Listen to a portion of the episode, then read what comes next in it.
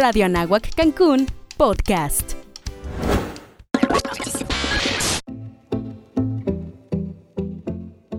Somos Cancún. Viaja en el tiempo y aprende sobre la creación de esta hermosa ciudad a través de 50 años de historia.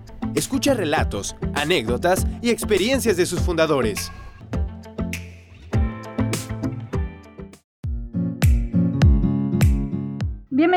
Somos Cancún, soy Gaby Maruri y les recuerdo que este podcast rinde homenaje a todos los hombres y mujeres que con valentía hace muchos años se atrevieron a darle el sí a este destino. Les comparto también que esta temporada será de 25 episodios. Hoy les presento el número 24, lo que quiere decir que estamos ya en la recta final. Y justamente hoy en el episodio número 24 me acompaña la señora Francisca Tapia, quien llegó a Cancún en 1979, exactamente un 20 de noviembre. ¿Cómo está? Bienvenida. Muy bien. ¿Cómo es que se acuerda de la fecha tan precisa? Pues me acuerdo porque era un 20 de noviembre y estaba el desfile. ¿Y de dónde viene? Eh, ¿Cómo es que se enteró que Cancún estaba necesitando gente? ¿Cómo llegó aquí? ¿Cuántos años tenía? Bueno, yo, yo, yo me enteré porque yo trabajaba allá en Acapulco, soy de Acapulco, de, Acapulco Guerrero, y este, trabajaba yo en el Jaya Reinsi de allá. Entonces me, me, enteré porque pues ellos me recomendaron, me dijeron que si quería venir. Y yo vine con la, con la, el sindicato de la CRO, ellos me trajeron en un autobús.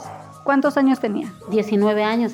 ¿Y qué dijeron sus papás? Pues pusieron el grito en el cielo, pero pues como ya estaba grande, pues quise venir para acá. Así que con todo y, el no permiso se atrevió y dijo, yo voy a Cancún. ¿Qué esperaba encontrar? ¿Ya había escuchado algo de Cancún? Sí, ya había escuchado que no había civilización, que todo estaba empezando, pero pues yo quería conocer y me encantó. ¿Se reveló a los 19 años? Sí, sí, me encantó. ¿Llegaron por el lado de Chetumal? Sí, venimos por carretera. Me dice que llegó junto con la Croc. ¿Y a dónde llegaron? Llegamos aquí en... Eh, en la Cruz y allí nos empezaron a distribuir en unas casitas aquí en el 23. En cada casa ponían puras mujeres, en otra casa ponían hombres y así, así nos distribuyeron ellos. ¿Y al cuánto tiempo de haber llegado a Cancún ya empezó a trabajar? Lo mío fue rápido porque encontré una amiga. De hecho, yo venía recomendada para el Hyatt, pero no me quedé en el Hyatt, me quedé con esa amiga. Me quedé en un hotel que se llamaba Bojorges en ese entonces. Ese hotel era de unos yucatecos que, que eran pioneros de aquí de Cancún. Estaba muy bonito y como ahí tenía mi amiga, pues ahí me quedé a trabajar. Hoy ese hotel ya no existe. Ya no, lo vendieron cuando los dueños murieron y los hijos se deshicieron de ellos, pero, pero sí era un hotel muy bonito. Eran dueños de, de agencias de viajes, se llamaba Viajes, viajes este, Bojorges. Tenían agencias de viajes, tenían autobuses y el hotel. Muy buenas personas, la verdad. ¿Cuánto tiempo estuvo trabajando ahí y qué es exactamente lo que hacía? Pues estuve trabajando un año Fui camarista. ¿Y qué tan pesado era el trabajo? Sí, pesado, pesado, pero como ya venía acostumbrada, pues eso ya no era problema. ¿En Acapulco también era camarista? Sí, también era camarista. Desde los 16 años. Así que tiene una vasta experiencia en eso. Sí, sí, sí. ¿Y después del Hotel Bojorques? Pues me fui al Jaya donde yo fui recomendada. Fui con esa carta que me dieron que yo entregara al otro Jaya, pero pues ya me, empecé a trabajar allá porque era un hotel grande, de lujo aquí. Llegaban puros artistas de primera. ¿Como quien recuerda alguna experiencia? Sí, Vicky Carr llegaba, Memo Ríos, Brujos y Brujas. Llegaban muchos artistas, Olga Briskis, a hacer shows y todo. Se quedaban con seis meses a veces. ¿Seis meses trabajando en el hotel. Trabajando en el hotel, haciendo shows. O sea, prácticamente viviendo aquí la mitad del año. Sí, aquí vivían con nosotros, convivían con empleados siempre. ¿Y usted tiene alguna experiencia que recuerde con alguno de ellos? Pues sí, Olga Briskis, con su culebrota, que siempre tenía una víborota grandota. ¿Traía una víbora de verdad? Sí, sí la traía. ¿Y era parte de su show? Sí, era parte de su show y la guardaba en los cajones. Entonces, pues allí no hay que mover nada de cajones porque si no salía el animal, salía la culebrota y no, yo le tenía terror a ese animal. Qué miedo, ¿y si alguna vez se le escapaba o algo? No, no, yo nunca abría los cajones, jamás lo abría. Hacía mi limpieza normal, menos jalar cajones. Qué miedo. Sí le tenía yo mucho terror. ¿Y alguna otra experiencia con otro artista? Pues sí, brujos y brujas. A ver, platíquenos. Pues es que ellos este, eran muy lindos, me, me regalaban algo especial. No era como los, las propinas que me daban los otros, dinero, cosas así. ¿Y ellos qué le daban? Ellos me regalaban este por docenas me regalaban bikinis. Nunca me faltaron al respeto, jamás. Pues como yo era una chamaca, pues pero me sentía yo contenta. Y después del Mercado 23, donde estuvo viviendo cuando llegó por medio de la Croc, ¿a dónde se fue a vivir? Aquí por la ruta 4, ya fui a vivir en una palapita con tres amigas, con tres compañeritas. O sea que le tocó vivir en Palapa y todo. Sí, yo viví en una palapa. Allí por donde está el- la pescadería Elías.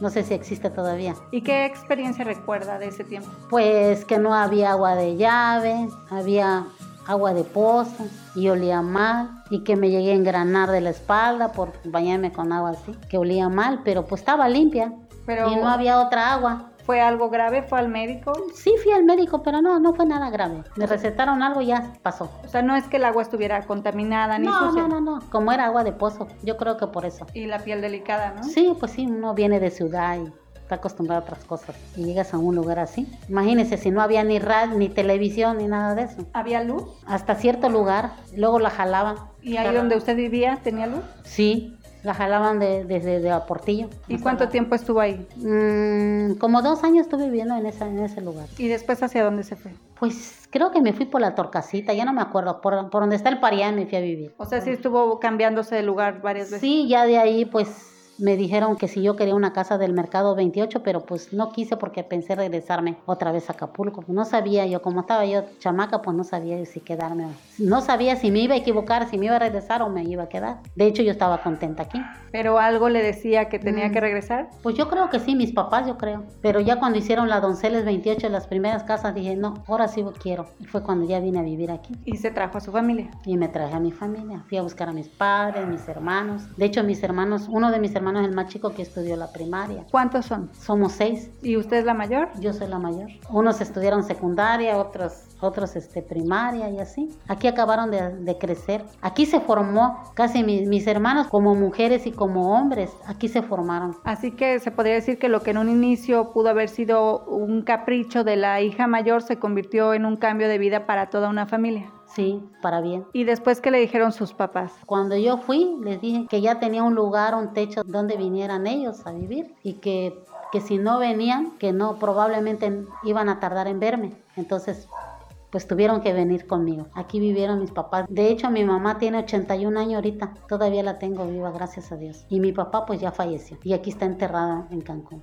Así que decidieron echar raíces aquí. Aquí. Así es. Fíjese que en todas esta, eh, estas entrevistas que he tenido la oportunidad de hacer, he encontrado a gente maravillosa y justamente han platicado que las ciudades se construyen cuando las personas deciden echar raíces y parte de echar raíces en un lugar es decidir en dónde van a descansar los restos de la familia. Sí, pues yo, yo no me arrepiento de haber tomado esa decisión de haberme quedado en Cancún. Yo amo muchísimo a Cancún. Lo siento parte de mí mismo. Y me siento triste por todas la- las cosas que están pasando ahora. ¿Qué le hacemos? ¿Y qué es lo que más agradece de Cancún? Trabajo, me adoptó. Es como una madre amorosa que te adopta. A mí me adoptó Cancún. Y después aquí usted decidió eh, tener a su propia familia. Así es, tengo tres hermosos hijos que ya también ya aprendieron a volar con sus propias alas. ¿Y cómo fue ese proceso? Muy bonito, porque pues aquí conocí a mi esposo y todo eso. ¿Y cuando estuvo embarazada dejó en algún momento de trabajar? Había veces que temporadas que dejaba de trabajar un año, dos años por amamantar a mis hijos, por verlos crecer un poquito y ya. Ya cuando veía yo que ya pueden quedarse con mi mamá o con mi- mis hermanos, pues ya me iba yo a trabajar, porque siempre me ha gustado trabajar, siempre, siempre. Dicen que el trabajo en la hotelería es muy pesado, puede ser muy desgastante por las horas que implica estar lejos del hogar. A usted que se ha dedicado prácticamente toda su vida a eso, ¿qué opinión tiene al respecto? Pues es, es un trabajo, bueno, yo no sé si porque me gusta, pero yo digo que si volvieran a hacer, yo volvería a ser camarista, porque conoces tantas personas, platicas, conoces costumbres, te da la oportunidad de conocer. Es muy pesado, eso sí yo lo entiendo, demasiado pesado. Tienes horario de entrada, pero de salida no, porque por, por ejemplo en las temporadas altas, una camarista normal hace 12 habitaciones, 12 a 14 habitaciones, pero cuando está la temporada alta, a veces te haces hasta 30 habitaciones. Sales pero arrastrando los pies de cansada. Pero traen sus beneficios. Sacas propina, conoces mucha gente. Bueno, yo, a mí me encanta ser camarista. Muy bonito, conoces muchas personas. ¿Cuál es el recuerdo más eh, bonito que tiene de su profesión? Lo más bonito es que cuando a veces este, haces bien tu trabajo, dejan cartas los huéspedes o te mandan llamar a la gerencia y dicen, ¿quién, qué persona me ha hecho la habitación cuando no te conocen, cuando no están los huéspedes? Fulana de tal, luego te mandan a buscar o le mandan una carta al, al gerente, ¿no? Este, valora esa persona que tiene, una excelente empleada y todo eso, pues dices, estoy haciendo bien las cosas. Qué orgullo, ¿no? Sí, yo aprendí como a mí me lo enseñaron en la hotelería. Cuando tú llegas en el trabajo, todos tus malos humores, tus problemas personales, los dejas en tu mochila en la entrada de, seguridad. Cuando tú entras con una sonrisa de oreja a oreja y se te olvida todo, se te olvida todo. Ya al rato, cuando ya sales, ahí recoges tus mochilas de problemas. ¿Y tuvo que aprender otro idioma para trabajar? Sí, lo básico de, por decir quién es, voy a hacer su limpieza, yo descanso tal día, este, voy a estar con usted atendiéndolo de, por decir, de lunes a, a domingo o domingo descanso y así, cosas básicas de limpieza. ¿Y se daba a entender con los Sí, extranjeros? Sí, sí. De hecho, los hoteles tienen algo que, que yo valoro mucho, que te dan clases de inglés. Entonces, todas tus, tus preguntas y dudas, pregúntaselas al maestro. ¿Sabe qué maestro me dijeron esto? Los huéspedes? ¿Qué me quisieron decir? No, pues es esto y es esto.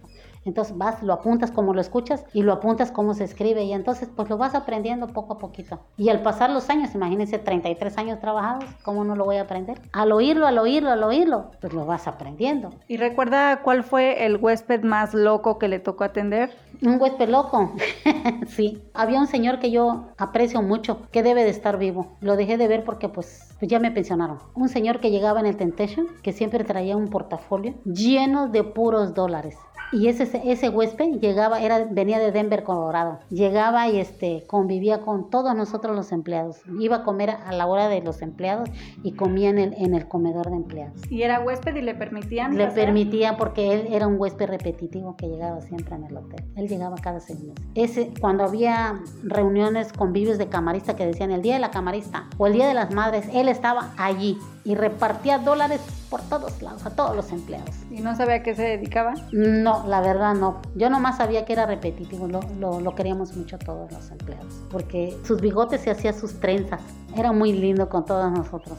Convivía con puros empleados. Nunca convivía en, con, con este, en, el, en el restaurante de lujo y todo eso. No, no, no. Él siempre estaba con los empleados. Y venía de Estados Unidos. Sí, venía de Estados Unidos. Oiga, y en el aspecto eh, físico de Cancún o de naturaleza, ¿qué tan distinto era el Cancún del 1980 al de ahora? Híjole, totalmente diferente. Había mucha selva por todos lados. La civilización aquí llegaba nomás hasta cuando yo vine, hasta donde está el, toro Valenzuela. Ahí se juntaban los dos camiones, la ruta 5 y la ruta 4. Y este daban vuelta y regresaban otra vez. Más hacia más para allá era pura selva. Igual hasta Uxmal, estaban haciendo las casas de la unidad Morelos. No, ni pensar en ruta, en, en la 94 era selva, selva, selva. Toda esa área. 93, todo eso era selva, selva. ¿Y las playas? Uh, las playas estaban más bonitas, estaban más bonitas. Bueno, ahorita porque pues como hay mucha gente, la misma gente los ensucia. Yo creo que si todos fuéramos limpios no estuvieran esas playas así. Y tendríamos otra ciudad, ¿verdad? Sí, si no hubiera tanta delincuencia también. En cuanto a la seguridad, me decía que le tocó vivir ese Cancún donde podías dejar la puerta de la sí, casa abierta. dejaban abiertas las puertas. Toda la gente, cuando decías 11, 12 de la noche, a veces la gente está en sus sillas mecedoras afuera de sus casas con las puertas abiertas. A veces hasta con las luces apagadas. Ah, Se quedaban hasta dormidos con las puertas abiertas y nunca pasaba nada. Era un Cancún hermoso, en paz y tranquilo. Y hay otro dato curioso con las mascotas de la gente de aquel entonces. Sí, había mucho, cuando yo vine, había mucho changuito, mono, mono chango. Todo el mundo tenía un mono chango en su casa, todo el mundo. O sea, un, un chango silvestre. Sí, sí, convivían con la gente humana. Había mucho, así como tienen cotorritos, todo eso. Todo el mundo tenía su cotorrito y su mono chango. ¿Y de qué los alimentaban? Pues yo creo que de comida normal, como comen ellos que comen plátano, conviven ellos, convivían. Yo no sé en qué momento se acabaron, porque todo el mundo tenía un mono chango en su casa en ese entonces. Después también me contó cuando decide eh, comprar una vivienda, cuando se le da la oportunidad, cuál fue ese proceso y cuántos años tenía. Fue como en el 84, tendría como 24, 23 años. Fue cuando ya tomé la decisión, dije, no, yo sí quiero la casa en la Donceles. Fueron de las casas primeras. Y dije, no, sí, me voy a quedar, quiero una casa de esa. Y también fue por medio de un apoyo.